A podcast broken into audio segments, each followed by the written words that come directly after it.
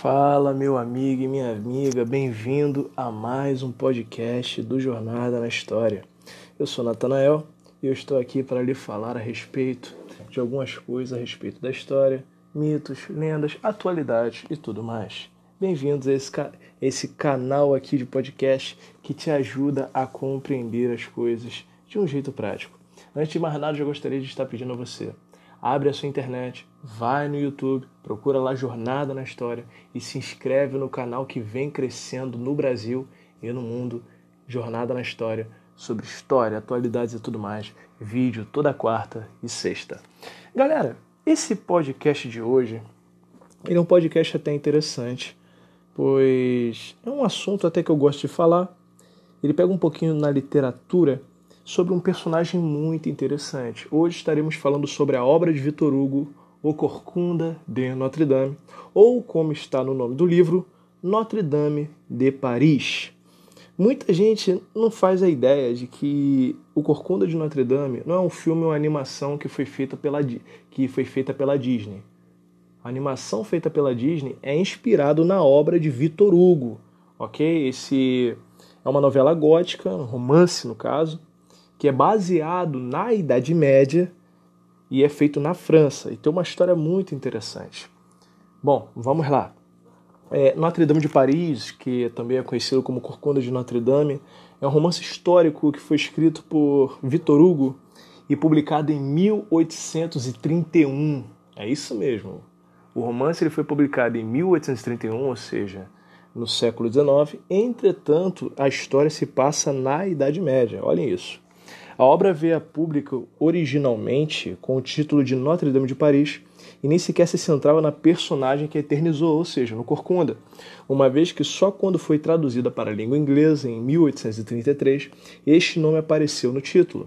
Em sua origem, constituía-se um romance histórico voltado para o público adulto, hum, com o intuito de conscientizá-lo para a necessidade de se conservar a Catedral de Notre Dame, ou seja, a mesma catedral que pegou fogo há uns, uns, acho que foi há dois anos atrás por aí. Esse livro ele fora feito para se conservar tal catedral que existe em Paris. Na obra, Vitor Hugo não se limita a descrever apenas a antiga catedral, mas ilustra historicamente a sociedade da Paris medieval e os contrastes dos seus personagens, desde os pedintes ciganos ao rei e à nobreza. A história passa-se por volta do século XV, em 1482, em Paris, a capital da França. A ação desenrola-se dentro e em torno da Catedral de Notre-Dame na Ile de la Cité, no meio do rio Sena. Aqui estavam situados os dois grandes monumentos da cidade à época, a Catedral e o Palácio da Justiça, o que centralizava na linha a religião e o governo de Paris. A catedral, construída em 1330, era a principal igreja de Paris, além de importante local de oração. Aceitava órfãos e pessoas que ali procuravam refúgio da lei. Os personagens da história provêm de todas as camadas sociais existentes. Em Paris, na, cidade, na Idade Média, membros do clero e fidalgos cruzavam-se com ciganos e mendigos nas ruas da Ile de la Cité, Luís XI de França era soberano à época e costumava assistir diariamente à missa na catedral, ou seja, Vitor Hugo lhe deixa claro quais classes que aparecem no livro e as suas ações, isso tudo rodando na cidade de Paris. Paris não possuía uma força policial. Oficiais da guarda pessoal do rei e grupos de fidalgos patrulhavam as ruas para manterem a ordem. Havia então em Paris muitos pobres e sem abrigo, Alguns destes proscritos eram pedintes, ciganos, pessoas com deficiências, doentes e ladrões. Estes elementos eram percebidos pela sociedade como uma ameaça. O povo cigano era nômada e mudava-se de mudavam de, de, cidade em cidade, ou seja, o, o povo cigano é um grupo que ele não tem moradia fixa, ele fica se mudando para o local aonde ele vai conseguir achar abrigo, alimento e tudo mais. A obra gira em torno de um homem coxo e deformado que foi adotado pelo arcidiago Cláudio Frollo, batizado de Quasimodo. Quasimodo, para quem não sabe, em francês significa meio formado. É uma história muito triste, a história de Quasimodo. Tanto que, se você que já assistiu Corcunda de Notre Dame da Disney, sabe que a animação ela traz uma, uma visão bem séria do fato. É, eu não sei se, é, gente, por que pareça, se você for ligar os pontos e analisar é, algumas coisas ali e tudo mais, o Corcunda de Notre Dame não é uma, um filme infantil feito para crianças. eu não sei se você nota isso, mas é, o Corcunda de Notre Dame, a, a, própria animação da Disney em si, não é um filme lá para crianças. Por mais que tenha musicais, é um desenho e tal, mas a tensão apresentada na história é muito séria, é muito pesada. Mas vamos lá. Bom, já falei de Cláudio Frollo. O batizado de Quasímodo enfrenta uma série de peripécias por conta de um amor não correspondido por uma bela cigana, Esmeralda. Esmeralda é uma personagem que representa uma espécie de beleza suprema, quase celestial, o que faz com que dois homens, Quasímodo e Dom Cláudio, se apaixonem por ela. São duas formas de amar diferentes. Quasímodo ama de uma forma desinteressada, enquanto Frollo nutre por ela uma enorme paixão repleta de desejo sexual, embora muitas vezes se note uma grande ternura e carinho pela cigana. No entanto, Esmeralda não corresponde ao amor de nenhum dos dois, preferindo amar Febo, um oficial da Guarda Real, que apesar de dizer que a ama, tem uma noiva e não nutre nenhum tipo de sentimento por Esmeralda, a não ser desejo.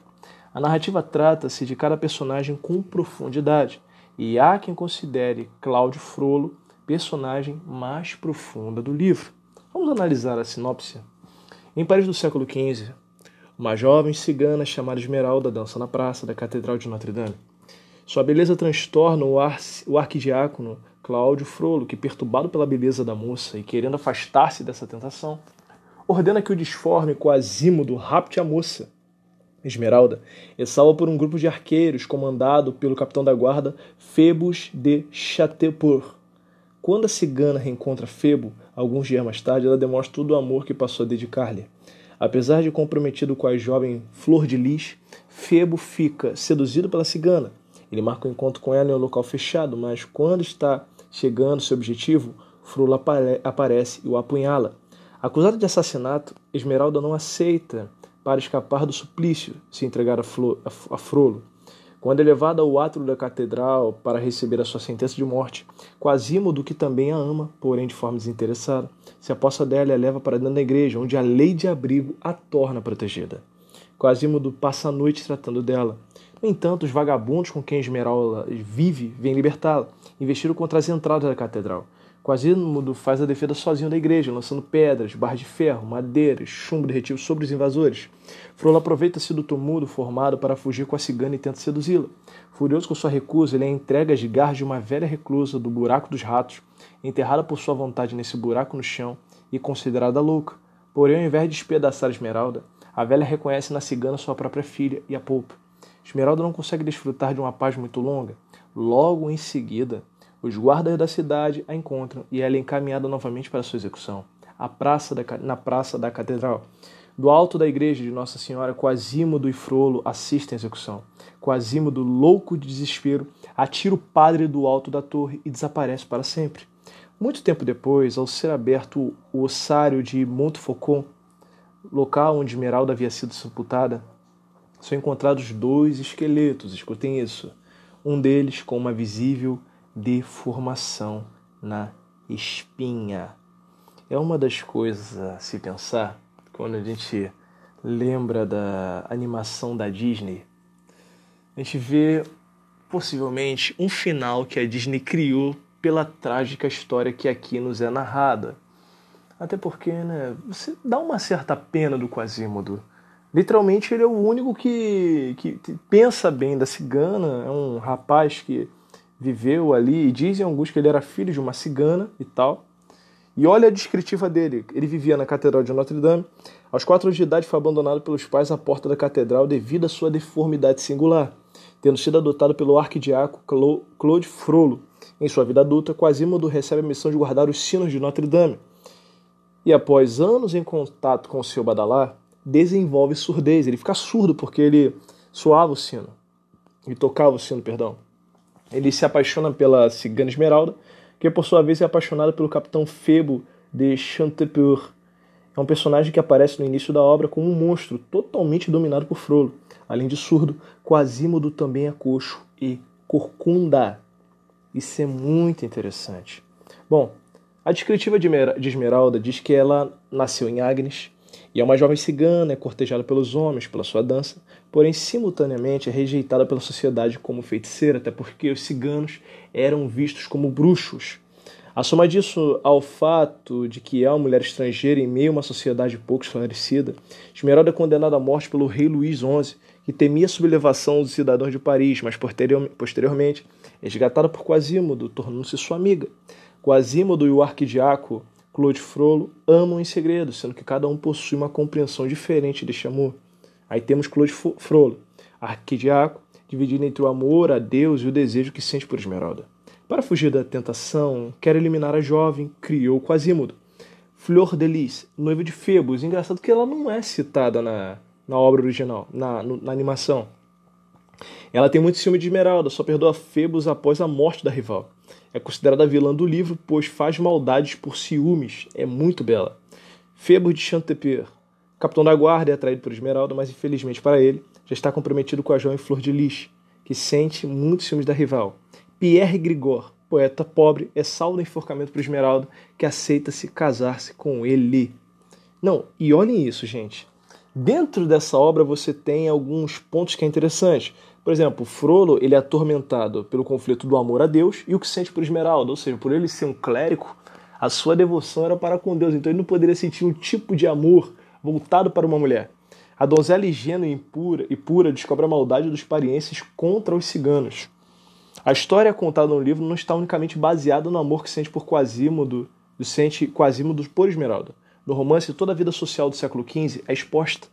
Mendigos criando todo um estado monárquico líder e autônomo nas ruas perigosas e é reunido-se no Pátio dos Milagres, burguês assistindo aos espetáculos bárbaros e injustos de tortura na Praça Greve, soldados cometendo crimes impunemente, arquidiácos traindo sua religião e apaixonando-se, ciganos ganhando a vida nas ruas e o próprio rei da época, Luís XI. Todos os papéis aparecem na obra, tanto histórica quanto dramática. E esses capítulos inteiros que, ao invés de abordar a vida de Esmeralda Quasimodo, falam da catedral, da catedral ou do rei, do rei Luís XI. Gente, é muito interessante se falar sobre o Corcunda de Notre Dame. Mas aí eu deixo para você o seguinte: a visão a respeito do Corcunda de Notre Dame e sua história, de como ele ele vivia e como ele era, e o seu destino final, o melhor fim você escolhe. Até porque quando a gente vai observando algumas coisas sobre o próprio Corcunda, você vê que as maiores injustiças ocorrem com ele. Primeiro de tudo, ele foi abandonado pelos pais, é, foi criado pelo arquidiaco, viveu dentro da igreja, se tornou cineiro e por se tornar o cineiro ficou surdo, ele só foi perdendo na vida dele.